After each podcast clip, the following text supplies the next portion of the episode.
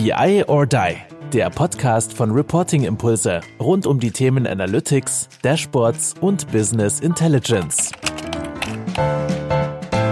Hallo und herzlich willkommen zu einer weiteren Folge von unserem Podcast BI or Die.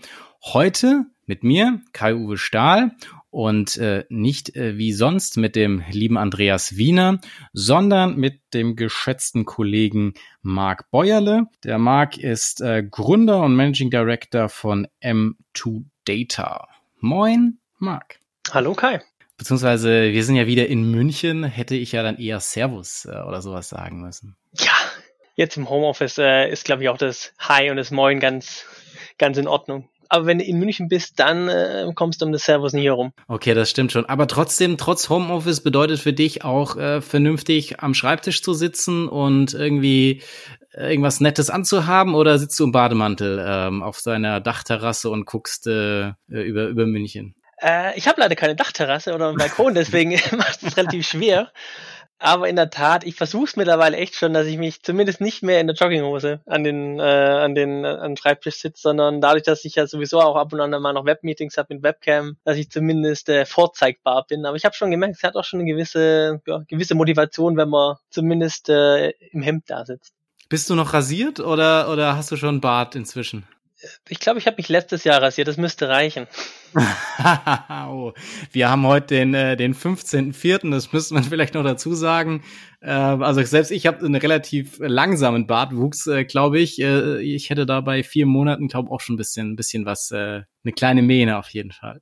Ja, ein bisschen rasieren definitiv. Ja, also ich meine, klar sind wir, sind wir da alle irgendwo ja auch äh, gekennzeichnet dadurch, dass wir jetzt äh, viel im Homeoffice sitzen. Vorher ja auch äh, durch deine beratende Tätigkeit viel in Unternehmen war. Wobei, ähm, wir hatten uns ja auch mal in München getroffen und wollten tatsächlich ja diesen Podcast auch vor Ort gemeinsam ähm, durchführen. Hat da nicht geklappt. Jetzt machen wir es ähm, virtuell. Also hoffe ich auch mal, dass das äh, mindestens genauso gut wird. Aber ähm, du hast gesagt, so ein bisschen mehr Homeoffice, Remote-Tätigkeiten hast du so ein bisschen in den, in den letzten Monaten äh, dieses Jahres eigentlich schon für dich eingeleitet. Also gar nicht so krasse Umstellung gewesen, oder? Äh, ja, in der Tat. Ich habe das jetzt schon seit diesem Jahr schon einen erhöhten Homeoffice-Anteil, sage ich mal, weil es halt auch das ein oder andere Remote-Projekt dabei war, ähm, wo es halt um reine Dashboard-Entwicklung ging oder Umsetzung. Ähm, deswegen, ich hatte jetzt ein bisschen Zeit, mich dran zu gewöhnen. Und äh, selbst davor hielt sich die Reisetätigkeit beim letzten Projekt in Grenzen, weil es relativ in der Nähe von München war. Da musste ich nur nach Augsburg. Ähm, da war das alles übersichtlich. Deswegen okay, hat ein bisschen also, Zeit, mich dran zu gewöhnen jetzt. Wie gesagt, du hattest äh, ja dann auch nur mal so gesagt, das Einzige, was sich dann halt natürlich ändert, das ist wahrscheinlich für alle, äh, für mich ist der Tag dann so ein bisschen geteilter, weil äh, ich dann ja auch noch äh, eine Tochter habe und äh, meine Frau auch arbeitet. Von dem her machen wir dann immer 50-50 Heute sind wir jetzt, äh, vormittags war ich dran, heute am Nachmittag äh, darf ich dann den, den Podcast mit dir aufnehmen. Äh, habt ihr da auch irgend so eine Regelung oder wie, wie macht ihr das? Ähm, wir haben eine andere Regelung. Wir müssen uns ein bisschen immer um äh, das Büro streiten, in Anführungszeichen. Ach so, okay. äh, da meine Freundin auch von zu Hause arbeitet im Moment ähm, und ähm, wir eigentlich nur ein Büro haben, wo es halt eben die zwei großen Monitore hat, äh, müssen wir uns ein bisschen abwechseln, je nachdem, welche Tätigkeit gerade ansteht, dass derjenige dann eben ins Büro darf, beziehungsweise an die großen Monitore. Da habe ich meist natürlich jetzt im Frontend-Bereich ein paar Vorteile. Sitzt, sitzt, du, sitzt du, sitzt du im Büro oder ist, ist äh, Podcast äh, von der von der Wichtigkeit vom Rating her unter der Tätigkeit deiner Frau? Natürlich nein. Ich sitze im Büro. oh, es gibt oh. fast nichts Wichtigeres. Ja, sehr, sehr cool. Gut, ähm, Marc, ich habe ähm, für dich mal ähm, fünf Fragen vorbereitet. Ähm, du hast ja auch schon so ein bisschen äh, durchschimmern lassen, Dashboardbau und ähm, ihr habt es ja auch, zumindest in deinem Titelchen steht ja auch ähm, noch drin, dass du nicht nur der Gründer bist, sondern auch der Geschäftsführer, aber dass du auch Senior Tableau Consultant bist. Und damit auch die erste Frage, ist Tableau das beste BI-Tool? Klassische Beraterantwort, it depends. Obwohl er spezialisiert auf Tableau. Okay, cool. Also dadurch, dass man eben schon sehr viel und sehr lang mit Tableau arbeitet, weiß man eben auch, wo es ein bisschen so die Schwächen hat. Sag ich mal. Okay. Und BI ist eben ein sehr breiter Bereich, wie ich finde. BI umfasst in meinen Augen auch eben diese altehrwürdigen Pixel Perfect 50 Pages PDF Ausdruck Reports. Was jetzt so die Visual Analytics und Dashboarding angeht, finde ich, ist Tableau definitiv das beste Tool Datenanalyse, auch gerade durch die Integration von Python und R, die da eben möglich ist. Aber wenn es jetzt, sag ich mal, um ja, pixelperfekte Reports geht, die bis auf das Pixel ausgerichtet sein sollen, finde ich, da wird, äh, hat Tableau ein paar Nachteile gegenüber anderen Tools. Und ähm, das heißt, ähm, ihr seid dann hauptsächlich äh, in, in dem Bereich des Dashboards, visuelle Analyse, größere Datenmengen, Integration, du hast jetzt Python R dann auch angesprochen. Also das sind so die, die Szenarien, in denen ihr dann arbeitet. Oder habt ihr auch schon ein oder andere Mal äh, den Fall gehabt, so Pixel Perfect äh, Versuch äh, in Tableau? Hatten wir definitiv auch schon. Also ja, klar, das erstgenannte gehört zum, glaube ich, zum täglichen Brot. Ähm, wir hatten auch schon diverse Anfragen zu Pixel Perfect Reporting, die wir dann auch ähm, mit dem Kunden zusammen erörtern konnten, beziehungsweise manche Sachen waren auch einfach so vorgegeben, da kam man nicht drum rum. Da musste man eben, wie es in Tableau eben so schön nötig, äh, so schön ist, äh, mit Workarounds arbeiten. Aber äh, in der Regel gibt es immer die Möglichkeit, zuerst mal mit dem Kunden oder mit, mit demjenigen, der die Anfrage stellt, erstmal zu sprechen, was denn eigentlich genau der Hintergrund ist, warum es genau so exakt so aussehen muss.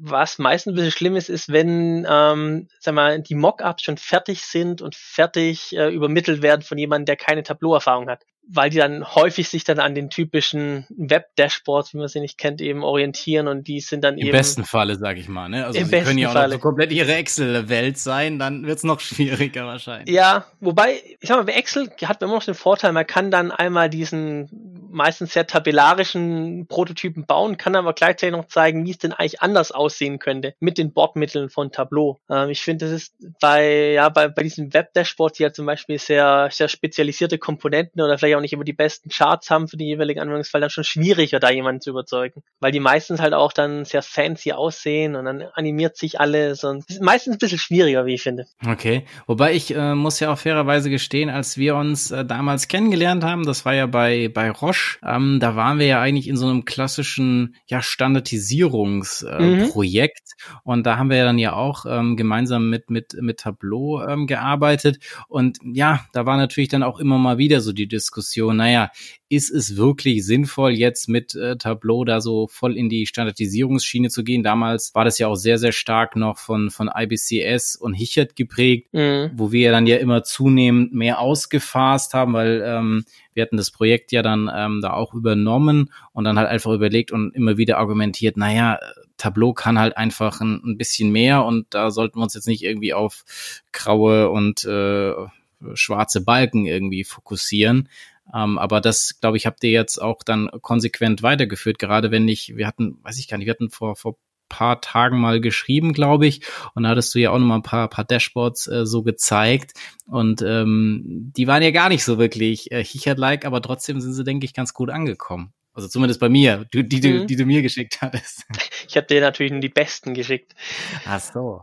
Nee, also man muss auch sagen, dass man halt, sagen wir, den Usern keinen Gefallen tut, wenn man ihnen ein Tool gibt, das unglaublich viel kann, das unglaublich mächtig ist und auch wirklich nicht nur schöne, sondern auch äh, effiziente Grafiken erstellen kann und man ihnen dann eben, sagen wir in Anführungszeichen, die Hälfte wegnimmt und sagt, ihr werdet jetzt nur noch Barcharts und nur noch das und nur noch das verwenden. Äh, Gerade im Self-Service-Umfeld. Am Anfang ist es für die, sagen wir, nicht so erfahrenen User, ich glaube, ist das wunderbar, weil man dann eben relativ schnell ein gewisses Level an Qualität in die Dashboards und in die Berichte kriegt.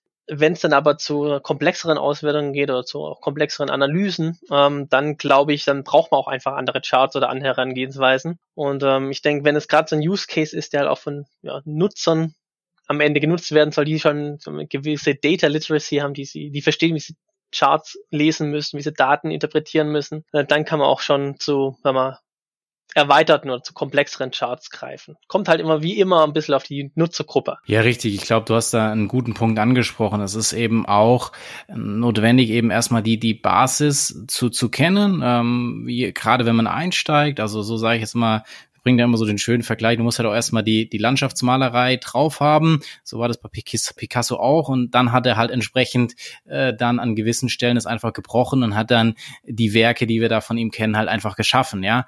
Aber nichtsdestotrotz ist es, glaube ich, da im Dashboarding auch halt die Basisdinge, wie du sagtest, kriegt man schnelle, gute Erfolge und dann, wenn man einfach sich tiefer reinentwickelt oder auch schon einfach tiefer drin ist, ein Unternehmen an einer anderen Stelle übernimmt, ähm, dann ist es von, von, von Nöten da auch andere Sachen zuzulassen und gerade wenn man in einem Tool wie Tableau unterwegs ist, glaube ich, macht es auch viel mehr Spaß und äh, wenn man da andere Diagramme mit reinnimmt und einfach eine ja viel stärkere visuelle Analyse zulässt. Also ich glaube, da haben alle viel mehr Spaß. Also die, die es bekommen und auch vor allem die, die es erstellen, die da nicht die ganze Zeit dann das, das, das Tool äh, ein Stück weit misshandeln müssen, damit es dann äh, das macht, was es äh, standardmäßig dann da vielleicht äh, ja nicht so unbedingt äh, über, ja, mhm. ja, sinnvoll ist, sag ich mal.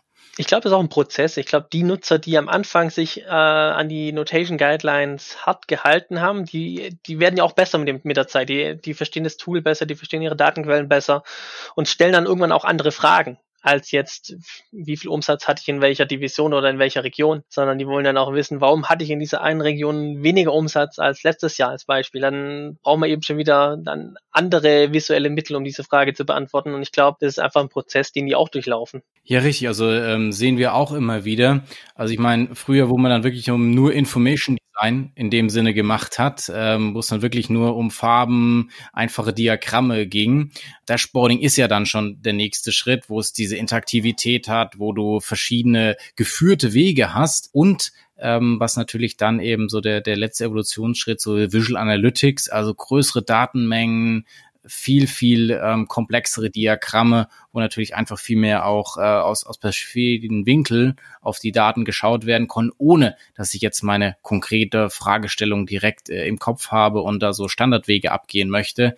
Ähm, und das muss jeder gehen und oder nicht muss, aber ich glaube, wird jeder gehen, dass er sich da einfach immer stärker dann auch äh, damit identifiziert und, und mehr einfach damit auch macht. Genau, Gut, äh, wir haben das ähm, schon so ein bisschen ja anklingen lassen. Ich wollte noch mal eine, eine, zweite Frage zu, zu Tableau. Vielleicht kannst du das ein bisschen zusammenfassen. Ähm, in welchem Unternehmensszenario ist der Einsatz von Tableau aus deiner Sicht am sinnvollsten? In Bezug auf die Größe oder Branche oder alles? Alles. Alles. Also klassisch. Oder was ist so dein Lieblingsprojekt, wo du sagst, ey, da kann ich die ganzen, die ganzen Vorteile, die Tableau mitbringt, ähm, kann ich da reinhauen? Ich finde, Tableau ist ein sehr flexibles Tool, deswegen gibt es nicht diesen einen Use Case, wo es seine, seine Vorteile ausspielen kann. Du hast halt natürlich in einem größeren Unternehmen den Vorteil, dass du halt auf meistens auf kuratierte oder auf, auf, auf äh, gemanagte Datenquellen im Data Warehouse oder sonstigen Formaten zugreifen kannst und dich in der Regel mehr auf die Analyse konzentrieren kannst, sondern eben die, die, sagen wir, die, die Frontend-Stärken von Tableau ausspielen kannst. Und da hast, das hast du einfach in den größeren Unternehmen oder in, in, in, in den meistens börsennotierten Unternehmen eben diese, diese Infrastruktur. Mhm. Auf der anderen Seite, wenn es halt, das, das letzte Projekt war beim kleineren Kunden, ähm, da hast du halt das, den Vorteil, da gab es kein Data Warehouse in dem Sinne, es war gerade im Aufbau befindlich, aber man musste halt nichtsdestotrotz recht schnell die ersten Dashboards quasi bereitstellen. Und dann kommt man halt mit Tableau einen Vorteil, dass es halt sehr flexibel ist, welche Daten man anbindet. Und wenn man zum Beispiel den ersten Prototyp auf Excel baut, kann man am Ende dann auch, sagen wir, die Datenquelle austauschen und seinen Prototypen dann eben, wenn dann die entsprechende Datenbankview dann vorhanden ist, eben einfach umziehen und befüllt dann seine Charts dann eben mit dem, mit den anderen Daten aus der anderen Quelle. Und ich finde, da ist es halt schon sehr flexibel, welche Datenquellen man anbindet. Ähm, jetzt auch mit Tableau Prep, dann natürlich auch was Data Preparation angeht, auch nochmal stärker geworden, was es da vorher überhaupt nicht gab. Okay. Deswegen, es hat, bei, hat in beiden Szenarien Vorteil. Bei den großen Unternehmen, wo es wirklich eine, eine, Infrastruktur gibt, aber eben auch bei den kleineren, wo man dann eben sehr flexibel mitarbeiten kann und dann eben auch mal, sagen wir, Datenstrukturen nutzen kann, die vielleicht nicht ganz optimal sind, aber man kann sie zumindest für Tableau aufbereiten. Gut, dann ähm, gehen wir mal zu, zu Frage ähm, drei direkt über. Und zwar, ähm, für, für Anfänger, die jetzt mit Tableau beginnen, ähm, wie bekommen die denn den besten Zugang zum Tool und vielleicht erweitert, ähm, wie seid ihr denn oder wie seid ihr als Beratungsunternehmen jetzt zu dem Tool Tableau gekommen oder warum habt ihr euch darauf spezialisiert? Mhm. Also ich habe, bei mir war es so, dass ich ähm, ganz am Anfang eben ähm, noch ähm, mehr oder weniger als, äh, als dualer Student in der, in der IT ähm, IT-Beratung damals angefangen hatte und bin damals mit äh, SAP Excelsius oder jetzt SAP Dashboards in Berührung gekommen. Das war ich so mein Nein, erster. Nein, SAP Excelsius, das war auch mein, mein erstes äh, Projekt bei, äh, bei Otto damals. Das war noch schön, gell? Alles in oh, Flash. Krass, du bist auch schon, du bist auch schon so alt. Hier letzt haben wir, ich und Andreas haben uns unterhalten und dann haben wir auch äh, mit Anna uns und, und die hat uns angeguckt, so was ist bitte SAP Excelsius? So noch nie gehört. Okay, jetzt habe ich wieder jemanden, der so alt ist wie ich. Wie geil ist das denn? Das war noch Zeiten. Unten Excel, man wusste nicht, wo die Daten ja. reingeladen werden, man musste alles colorcoden, weil die Zahlen, weil ja keine, es gab ja kein Debugging, die Daten standen einfach nicht drin, man wusste nur, wo die Zahlen reingeladen werden. Aber das war so mein Anfang in der BI-Welt und äh, dann musste ich dann eben für den Kunden damals oder damals für die Roche ganz am Anfang ähm, das Ganze gegen Mitbewerber evaluieren und habe dann bin als erstes Mal mit Tableau in Berührung gekommen während der Evaluierung und habe dann eigentlich gemerkt, dass es, äh, wenn man es jetzt mit Tableau vergleicht oder wenn man es jetzt mit SAP äh, Excelsius vergleicht, dass es Tools gibt, die es alles in bunt können und in einfach und äh, mit direkten Verbindungen und man muss nicht sehr viel vorbereiten, man kriegt direkt Resultate angezeigt. Das war für mich so der Anfang, wo ich dachte, wow, das äh, es geht ja auch anders, so in dem Sinne. Und ähm, angefangen habe ich damals eigentlich sehr viel auch klar auf tableau.com mit den Lernvideos, die halt wirklich dann Tool-Knowledge beibringen, wo muss ich klicken, um Funktion XY auszulesen. Ähm, habe dann aber sehr schnell angefangen, halt einfache Anfragen umzusetzen. Also einfache Dashboards umzusetzen, habe mir mehr oder weniger Learning by Doing beigebracht. Okay. Ähm, aber ich glaube, wenn man gerade so ein Anfänger ist, äh, hilft zum einen natürlich die Learning Seite von Tableau, wo man sich einmal anmelden kann, dann kann man zig Videos umsonst anschauen, die einem einfach das Toolwissen beibringen. Und dann finde ich es auch noch wichtig, also klar, die technische Seite und die andere Seite ist dann eben auch so ein bisschen dann einfach mal anfangen, visualisieren und dann aber auch hinterfragen, ob es auch Sinn macht, was ich das so quasi erstellt habe. Und ähm, dann gibt's mehrere Möglichkeiten. A, Feedback einholen. Feedback wird garantiert nicht immer schön und freundlich sein, aber Feedback hilft dann sehr schnell, um vorwärts zu kommen und das dann eben kontinuierlich weiterentwickeln. Aber nur, nur das, nur das bringt dich weiter. ja, es ist, es, kommt natürlich darauf an, wie man das Feedback dann formuliert, aber ich finde, das hat mir am Anfang am schnellsten weitergeholfen, ähm, dass jemand sagt, okay, das macht keinen Sinn oder es muss ist schwierig zu verstehen, man müsste es so oder so machen und es dann eben dementsprechend auch versucht, dann selbstständig wieder umzusetzen. Muss irgendwie, sag mal, eine, eine Frage oder ein Ziel haben, auf das man hinarbeiten kann und sich das da wirklich umsetzt, als wenn man sagt, okay, ich bringe mir jetzt mal das Tool bei, einfach mal relativ ja, offen, ich möchte einfach mal das Tool kennenlernen. Das funktioniert für mich persönlich zum Beispiel nicht so gut. Ich muss immer irgendwie ein Ziel haben, das ich bearbeite oder das ich, das ich dann quasi, auf das ich hinarbeiten kann. Oh klar, da, da hätte ich dich jetzt sogar fast für bezahlt für diese Aussage, weil das auch so ein bisschen unsere Idee äh, im, in, im Hintergrund von der Reporting Impulse Academy ist, wo wir ja auch letztendlich diese konzeptionellen Hinweise geben und dann ja auch immer auf so Leitaufgaben hinarbeiten, wo dann ähm, die Nutzer sich entsprechend die Daten runterladen können und äh, dann in einem limitierten Datenset eine konkrete Fragestellung bekommen, so sagen hier äh, Head of Sales möchte dies und jenes haben und probiere das jetzt mal mit den Impulsen, die wir dir da gegeben haben, direkt umzusetzen. Und, äh, und dann gibt's eben auch unter anderem in, in dem Tool Tableau dann eben auch nochmal ähm, Hinweise, wie man das macht, wie wir das umgesetzt haben, wie unser Best Practice Ansatz aussieht. Vielen lieben Dank. Äh, das hätte ich bezahlt, äh, wenn du mir das gesagt hättest. Wir haben ja auch schon für eine unserer Consultants haben wir auch schon angefangen, das genauso von euch zu nutzen. Boah, stimmt, stimmt. ihr, wart, ihr wart tatsächlich äh, einer, einer der, der, der ersten äh, Consulting-Unternehmen, äh, die, die die Lizenz äh, gekauft haben. Stimmt. Das, äh, ich erinnere mich. Wahnsinn. Es hat halt, es hat dann den Vorteil, dass du sehr viel Wissen in sehr komprimierter Form hast. Und wenn du schon halt schon eine gewisse BI-Erfahrung hast oder schon ein anderes Tool vielleicht kennengelernt hast, dann mit Tableau einfangst, dann hast du einfach sehr viel Wissen auf wenig Platz konzentriert und kannst es sehr schnell quasi anwenden, auch gerade mit den Aufgaben. Und das finde ich eigentlich gratis praktisch dran. Und ähm, jetzt um jetzt auch wieder den, den Bogen dann zu Tableau, ich glaube, aber du hast ja schon auch die, die Tableau-Seite, Lernplattform, schrägstrich auch Community angesprochen. Ich glaube, die ist auch im Vergleich zu anderen extrem stark. Also habe ich zumindest immer so wahrgenommen. Oder wie, wie siehst du das? Also allgemein die Community, also die Community-Arbeit von Tableau, aber auch die Community an sich ist sehr aktiv. Das heißt, ähm, diese Lernvideos kann man fast schon mit einem E-Learning vergleichen. Ähm, da ist schon sehr viel, sagen wir, kleine Chunks drin, die sich um spezifische Themen drehen. Wie connecte ich mich zum Beispiel zu einem Cube? Wie erstelle ich ein Bar-Chart? Wie erstelle ich eine Tree-Map und so weiter? Die sind sehr, sehr, sehr handlich aufgeteilt. Und die Community okay. an sich, also auch gerade das Forum oder auch die Twitter-Community, die ist da ähm, auch sehr hilfsbereit, wenn es um Fragen geht. Ähm, und auch gerade ganz am Anfang kann ich mich auch erinnern, haben wir auch ein, zwei Fragen gehabt, die ich auch im Forum dann beantwortet bekommen habe. Ähm, also technische Fragen jetzt. Das war auch okay. sehr schnell. Okay, cool. Also da dann auf jeden Fall, ähm, wenn man, egal äh, wie, wie grün, äh, nee, wie blauäugig man, man da noch ist, auf jeden Fall da probieren, ähm, Feedback sich einzuholen oder irgendwelche Fragen zu stellen. Ähm, das hilft auf jeden Fall und, und ähm, gibt am Rückmeldung sehr, sehr schnell. Das ist ja auch eine, eigentlich ein cooles Statement äh, von Tableau oder für Tableau. Mhm. Wie viele, wie viele ähm, Aufkleber hast du von Tableau auf dem Laptop? Äh, von Tableau nur zwei. nur zwei. Also das war auch immer so, es ist ja gefühlt eine brutale Marketingmaschinerie.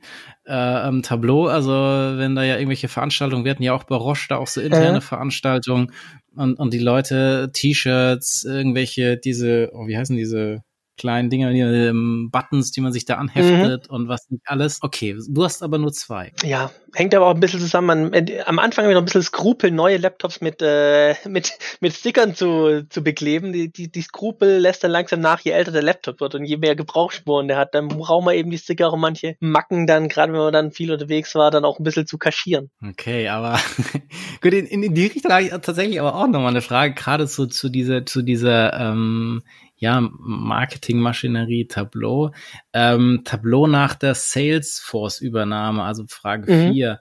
Ähm, was sind mögliche Entwicklungen? Ich glaube, so rein technisch gesehen wird es mittel- oder langfristig, der wird dann bei Tableau wahrscheinlich der Desktop-Client wegfallen es kein okay. Desktop mehr gibt. Also ist meine Vermutung jetzt mal, da Salesforce eben reines, reine Webplattform ist, ja. glaube ich, dass die auch, oder was auch jetzt auch schon sehr stark der, der, der Trend ist, dass halt mehr und mehr Funktionen quasi mit über die Web-Edit-Funktion auf dem Server quasi mit abgebildet werden können. Oder dass man jetzt zum Beispiel auch schon neue Workbooks komplett auf dem Server dann erstellen kann. Ich glaube, das wird so ein bisschen das Ziel sein, dass man eben dann auch mehr Funktionen in, in den Server legt, um dann eben auch diesen Desktop-Client irgendwann vollends abzuschaffen.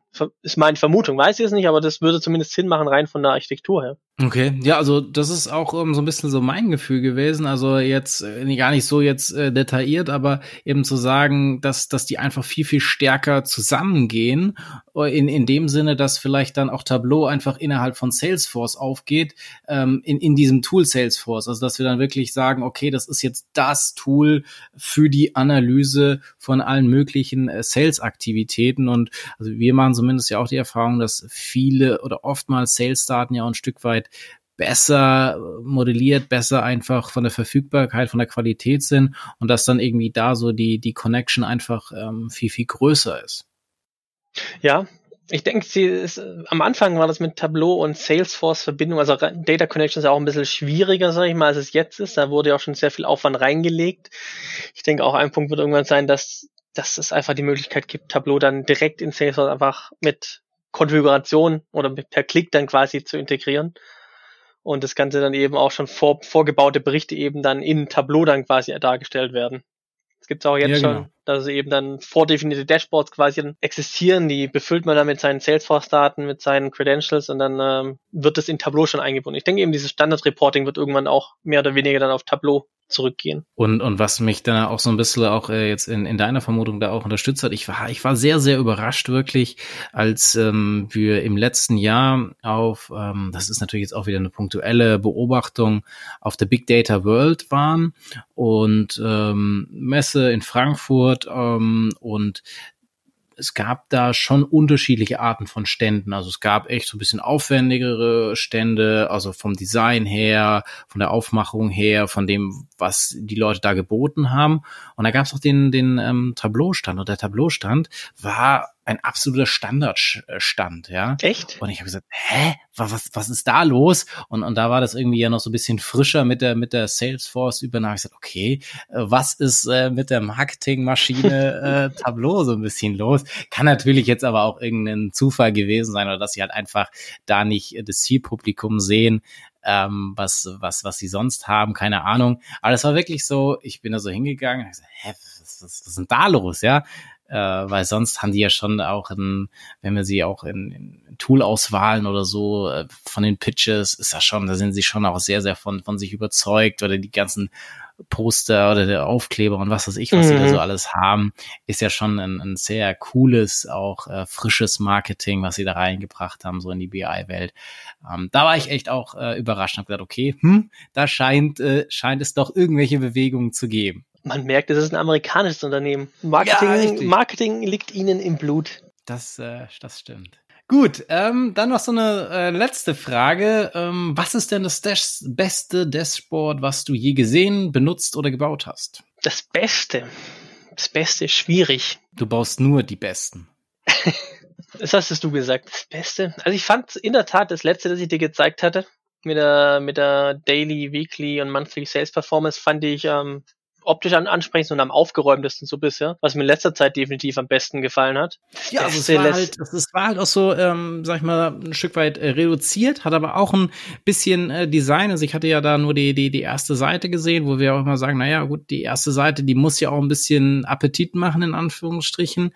Ähm, und, und das fand ich auch echt ähm, sehr, sehr cool irgendwie gelöst. Und da dann einfach so ein bisschen die Einfachheit, aber trotzdem auch die, die Möglichkeiten der Visualisierung. Du hattest ja da jetzt keine nur Standarddiagramme drin, sondern ja dann auch ähm, sehr auf die, auf die Bedürfnisse von, von den Anforderungen runtergebrochen. Also würde ich auf jeden Fall unterschreiben, dass das schon auch echt ein, ein, ein cooles Dashboard. Danke. Ich würde aber auch sagen, also das Beste liegt auch ein bisschen dran, es muss ja, das, das entscheidet am Ende des Tages immer der User, äh, was das Richtig. beste Dashboard ist. Ich meine, das, das beste Dashboard kann Dashboard mit zwei Grafiken drauf sein, das hilft dem Nutzer eine halbe Stunde Arbeitszeit täglich einzusparen, dann ist es für ihn das Beste, was aber visuell vielleicht, sag ich mal, eher reduziert übersichtlich ist, pragmatisch. Ähm, deswegen, ähm, ja, ich finde es schwierig, auch gerade so in der Corona-Zeit tauchen ja zig verschiedene Dashboards auf. Also Visualisierung oder Infografik oder einfach nur einzelne Charts, das finde ich, ähm, man wird so bombardiert, deswegen finde ich bisschen, tue ich mich schwer, so das Beste zu küren. Okay, aber auf jeden Fall ist, glaube ich, ein Ansatz ist, weil ich, ich wurde auch mal von Andreas gefragt, was ist denn aus deiner Sicht das beste Dashboard? Und ich habe dann sehr lange ausgeholt und bin auf Usability eingegangen und auf Standardisierung und was weiß ich nicht alles.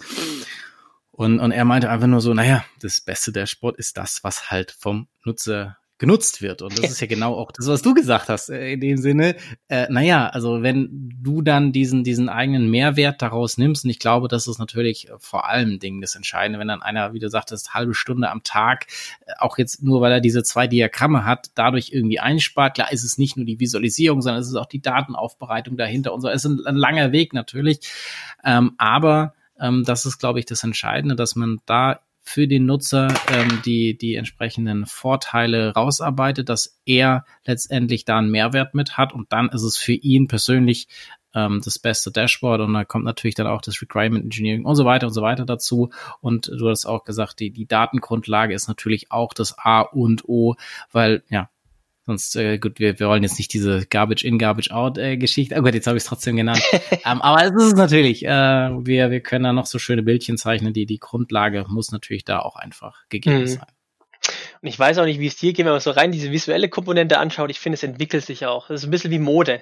Vor, keine Ahnung, fünf Jahren war alles extrem flat, fand ich. Jetzt kommt so ein bisschen, so ein bisschen wieder diese, auch jetzt mal ab und an mal sieht man ein paar Schatten oder sowas um die Container oder um die, um die, um die Borders rum. Deswegen, ähm, ich finde, es entwickelt sich auch oder ja, ist es nicht fixiert, was man jetzt sagt, das sieht super aus, was man nicht gesagt hat, das hätte vor fünf Jahren auch wieder gesagt, dass es super ausgesehen hätte. Ich finde, es ist auch so ein bisschen, ja, es ist fließt. Das ist richtig, also klar, da kommen neue Komponenten dazu oder äh, wo man sich von dem einen vielleicht dann so, so brutal, nee, das überhaupt nicht mehr und dann kriegt man da wieder so ein, so, so ein gesundes Mittel und ähm, ich denke, ähm, das wird sich weiterhin auch, ähm, keine Ahnung, wenn man dann Richtung Virtual Reality oder was auch immer denken. Keine Ahnung, wie dann die Dashboards aussehen werden. Also da wird sicherlich ähm, noch einiges äh, an Entwicklung nehmen und wir hoffentlich dann auch noch genügend Futter haben für unseren BI or Die Podcast. Wir sind jetzt auch schon ähm, ziemlich am Ende. Wir haben äh, fünf äh, Fragen, fünf spannende Antworten von dir gehört. Ähm, jetzt noch mal ein bisschen so Zeit, äh, dich auch kennenzulernen. Äh, wir haben ja immer dieses, dieses kleine Spiel, wo wir einfach ähm, ja, zwei ähm, Gegensätze sich letztendlich äh, beschreiben und du dich für einen entscheiden darfst ähm, oder eben so kleine Sätze, die du dann vollenden darfst. Ähm, ich beginne einfach mal und ähm, dann kannst du da wild loslegen. E-Learning oder Präsenztraining? Präsenztraining. Excel oder BI-Tool? Äh, kommt drauf an, aber meistens lieber BI-Tool zum Visualisieren, Excel für Spreadsheets und äh, alles, was nichts mit Reporting zu tun hat. Standard-Reporting oder Self-Service?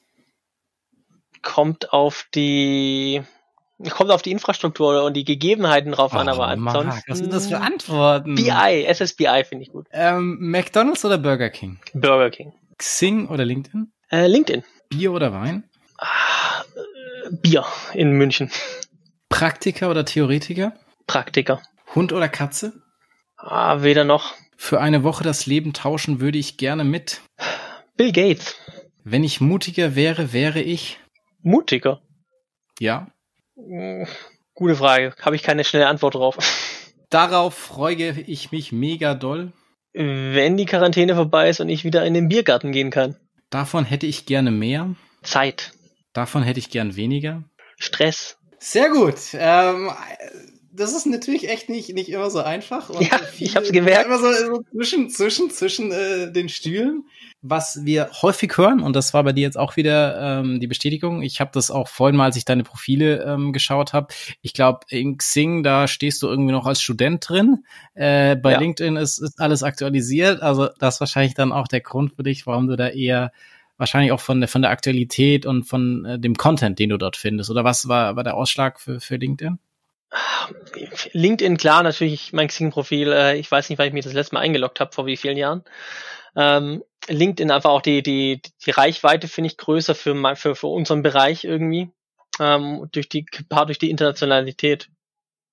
Viele Projekte, ist auch gerade bei uns, sind halt meistens auf Englisch und ähm, viele Ansprechpartner sind halt auch international verteilt, kommen nicht nur aus Deutschland.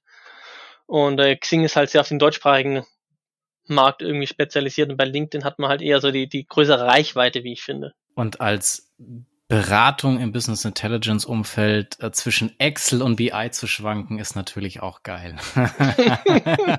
ich habe ich hab kurz überlegt, ob ich einfach voll BI sagen soll, aber ähm, es gibt halt so ein paar Use Cases, wenn da jemand versucht, äh, Spreadsheets in Tableau abzubilden, wo dann einzelne Zeilen voneinander entweder abgezogen oder hinzuaddiert werden müssen, um dann einfach nur sein Spreadsheet nachzubilden. Deswegen bin ich ein bisschen schwanken gekommen, weil da würde ich dann eher sagen, mach's in Excel und äh, äh, sei glücklich. Aber wenn du Analyse oder BI machen willst, dann komm zum BI-Tool. Eine Woche Bill Gates, warum? Ähm, ich finde, der, der Mann, der äh, ist sehr vielschichtig jetzt gerade, nachdem er jetzt aus von Microsoft auch raus ist, ich finde, der macht mit auch zusammen mit seiner Frau natürlich mit der Stiftung sehr viele unterschiedliche Themen, sehr viele wichtige Themen, wie ich finde auch. Und mich würde es einfach interessieren, wie, wie so ein, wie so ein Mensch tickt, der es so weit gebracht hat. Und dann aber auf der anderen Seite, nachdem er eben hart eine Multibillion oder Multimilliarden Firma aufgebaut hat und am Ende sagt, okay, er sagt, ist alles nicht mehr wichtig, er will es der Menschheit helfen oder er möchte es der, der, der, der, der Community helfen. Das würde mich einfach interessieren, wieso jemand tickt, der dann von jetzt auf nachher in meinen Augen sehr von 0 auf 100 schaltet oder von 100 auf 0 schaltet dann. Oder umgekehrt fährt, finde ich. Ja, er wird ja auch tatsächlich in der aktuellen Zeit immer wieder ähm, aufgrund seines TED Talks, was er da ja irgendwie vor, ich weiß nicht, 2015 irgendwann mhm. auf jeden mhm. Fall mal mal gehalten hat zu dem Thema Pandemie und, und wie schlecht die, die Welt darauf gerüstet ist im Vergleich zu irgendwelchen ähm, militärischen mhm. ähm,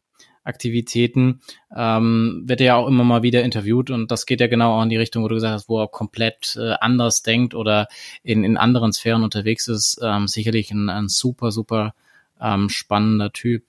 Und du hast gesagt, du hättest natürlich ähm, gerne mehr Zeit. Von dem her, die will ich dir jetzt auch gönnen. Ähm, und äh, sage ganz, ganz lieben Dank, ähm, dass du bei dem Podcast äh, teilgenommen hast. Ich sage auch ganz lieben Dank ähm, an unsere Zuhörer, die uns hier ähm, sehr, sehr äh, fleißig äh, zuhören, auch äh, in den heutigen Tagen. Und ähm, wenn ihr weitere Fragen habt, schreibt sie uns oder wenn ihr andere ähm, Leute kennt, ähm, die ähnlich äh, coole Sachen zu erzählen haben, wie Marc oder auch andere, mit denen wir schon gesprochen haben, dann schlagt sie gerne vor. Und damit ähm, bin ich jetzt hier am Ende und überlasse das letzte Wort noch dem Marc und sage nochmal ganz herzlichen Dank für die Zeit. Ja, danke für die Einladung. Hat mir sehr viel Spaß gemacht, war sehr unterhaltsam. Bin gerne wieder dabei, wenn es irgendwann mal noch eine neue Folge geben sollte, wenn ihr jemand braucht. Ansonsten danke und ähm, bleibt gesund. Das war BI or Die, der Podcast von Reporting Impulse. Danke, dass ihr auch diesmal wieder mit dabei wart. Wenn es euch gefallen hat, dann hinterlasst uns doch eine gute Bewertung und abonniert den Podcast, um keine weitere Folge zu verpassen. Bis zum nächsten Mal.